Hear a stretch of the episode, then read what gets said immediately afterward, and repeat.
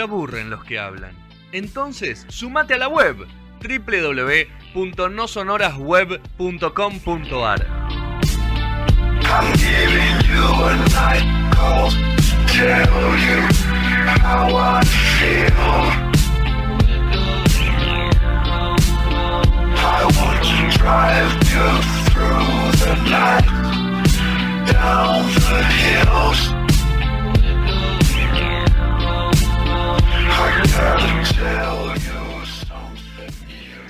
Segundo bloque de No Sonoras, 25 minutos pasaron de las 7 de la tarde y tenemos el honor de tener al señor Blas Petrone. ¿Cómo le va, Pietro?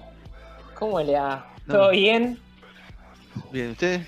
Muy bien, por suerte la verdad que, que- que- que ha sido una, una buena, una buena semana. Ese look, ¿eh?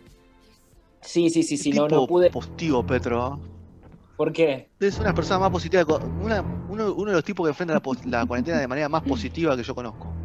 No, no, es que, a ver, eh, eh, esta semana tuve do- dos, of- dos, dos, em, ofertas laborales, Epa. vendí un cuadro, un cuadro de autor, mi primer cuadro de autor, así De que foto, ¿no? bienvenido, ¿eh?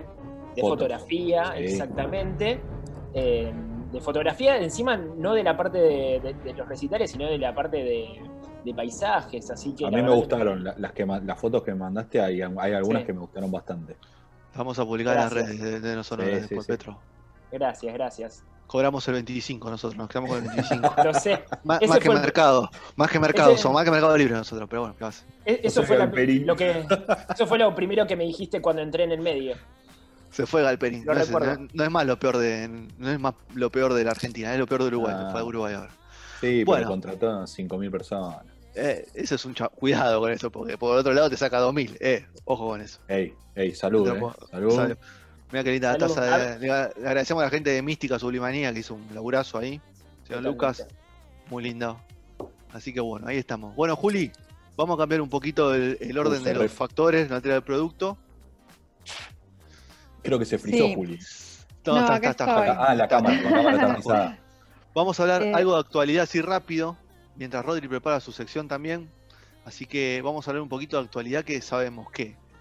Primero el tema COVID, eh, anuncios, fase 1, volvemos, no sabemos, que eso se va a anunciar mañana. Y después un pedacito, si nos queda un restito, vamos a hablar algo de Vicentín, que tuvo grandes novedades estos días. Sí, en principio, eh, tomar lo del COVID que hablábamos recién en la apertura, en la reunión entre eh, Alberto Fernández, Axel Kicillof y Larreta fue hoy a las cinco y media de la tarde. Eh, se juntaron a ver qué iba a pasar con el anuncio. Hace días que se está filtrando información sobre qué va a suceder, si efectivamente o se va a restringir más la circulación, si se va a volver a la etapa do- a la etapa 1 o no, qué va a pasar. Algunos hablaban de etapa 0, no sé si escucharon, pero etapa 0 Ese etapa nunca cero. se habló, ¿Qué es es, como que no hubiese, no sé, no existía el virus. ¿Cuál sería la etapa Ah. 0? No sé. Este, pero bueno, en La Nación, fuente, desde La Nación hoy dijeron que iba a haber o que iba a existir, según un médico asesor de presidencia, que iba a existir una etapa 1.5. Me suena, me suena antiguo, me suena como viejo, pero bueno, 1.5 que sería una cosa intermedia entre la 1 y la, y la 2, eh, en la cual se cerrarían negocios, dejarían solamente abiertas las actividades esenciales, se restringiría el transporte.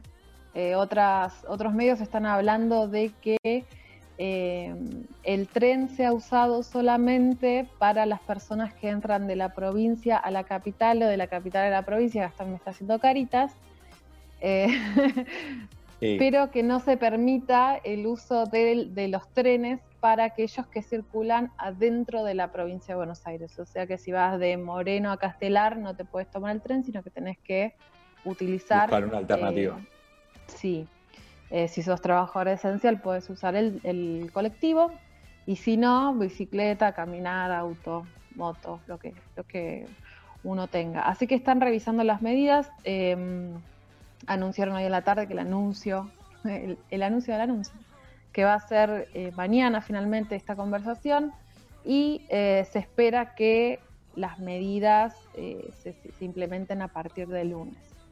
otra de las cosas que se está pensando o viendo qué va a pasar es la repercusión del Día del Padre, ¿no? Cuánta gente que se estuvo juntando, aunque no debía, para el Día del Padre, a ver si tiene algún tipo de repercusión en, en cuanto a casos, en cuanto a números.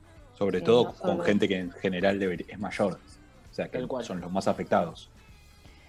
Sí, eh, sí, sí, sí. Sí, la verdad que sí, porque, bueno, padre, padre joven eh, vive con. No, digo, pero si vos vas a ver a tu probablemente papá. con los niños en la casa. Claro, exactamente. Si vos vas a ver a tu papá es porque en general el que está viviendo solo ya tiene un padre grande. Eh, sí, o sea, es el riesgo. Es lo mismo que pensamos del primer día que salieron a correr y del, prim- y del día que fueron los, los abuelos al banco. Ese día terrible Sí, que al final no pasó nada o no se sabe. No tuvo, no tuvo impacto en los números, finalmente eso. Igual, igual el Y impacto. Y lo echaban a Banoli por eso, pobre. El impacto igual en, en Capital, o sea, me parece, a, a mi entender, es eh, que la gente vio que no había tantos controles, tantas, tantas cosas que, que- deberían estar sucediendo y, se normalizó forzadamente a, salir y, a casi hacer su vida normal. Eso, eso me parece que es un gran, es un gran error. Porque, porque por esto está sucediendo la- la- la- la- las grandes escaladas que están sucediendo en estos días. ¿Qué piensan ustedes? Sí, y hoy en particular, eh, hoy, ayer en estos días que se está cobrando la IFE, se vio mucha gente, mucha cola en los bancos.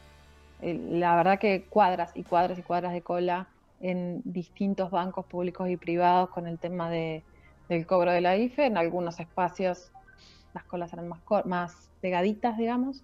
En otros espacios, en otros bancos, las colas eran más espaciadas. Pero eh, a veces es difícil, como dice Petro, uno sale y, y a veces se olvida también, ¿no? Si no Tal prestas, o sea, uno naturaliza las, máscar- las máscaras o la, este, el- barbijo, el tapabocas, y si salteas eso, salís a la calle en un horario más o menos pico, pareciera que es lo mismo de siempre. No sé qué le pasa a ustedes en sus barrios. ¿Cuánto Sí, se sí. tarda, no? Ahora para ir a comprar algo, o sea, cambia, con- te cambia el escenario totalmente. O sea, a ver, eh, vos vas a un lugar, tenés que hacer un- el lugar más, el local más insignificante, casa de electricidad, bazar, lo que sea, tenés que hacer una fila, porque se entra de a una a dos personas por la cantidad de metros cuadrados, por la disposición que, que el dueño del lugar le quiera dar, y vos vas a comprar, no sé, algo muy pequeño y tardás un montón de tiempo. Ni hablar de un supermercado chico, ¿no?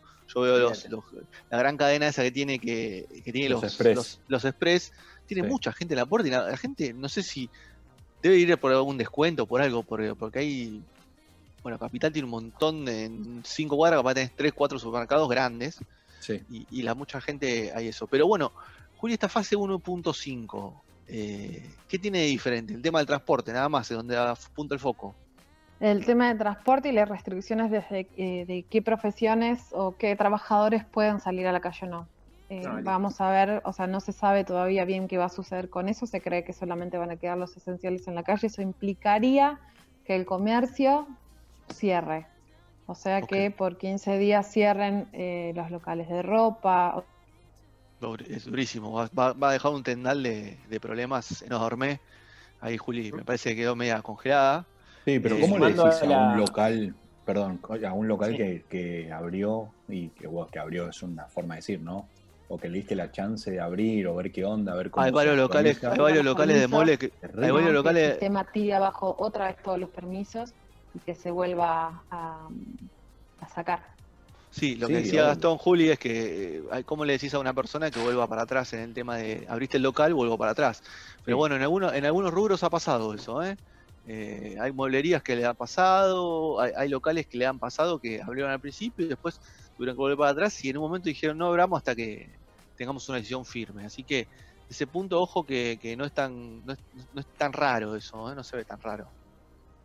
Sí, ¿no? Eh, o sea, lo pienso a- habiendo hablado con un par de amigos que, te- que tienen locales, qué sé yo, y es un tema, o sea, están viendo qué onda, más que nada porque también si, le habil- si siguen habilitando, eh, ponerle la venta online de, de cosas, o sea, sí o sí tiene que haber gente en el local, o en un... eh, Obviamente, de un depósito. Sí, sí, para despacharla, claro, para despachar malaria, obvio. sí, Bueno, puede yo- ser que haya menos gente o rotación, pero no puedes prohibir que no vayan, digamos. Ok, Petro. sí. No, si, si- si cada uno es responsable, a ver, yo comparto un depósito con otras 5 o 6 personas y bueno, eh, todo- todos con cuidados, eh, claramente es todo e-commerce, el comercio, el contacto con, con la- los motoqueros es siempre a distancia, siempre después de- con alcohol en gel, lavado de manos, o sea, siempre a distancia, o sea, me parece... Me parece que en realidad depende más que nada, más que nada de nosotros, ¿no? O sea, siempre, siempre dependió de nosotros el tema de, de cómo esto va, va va a suceder.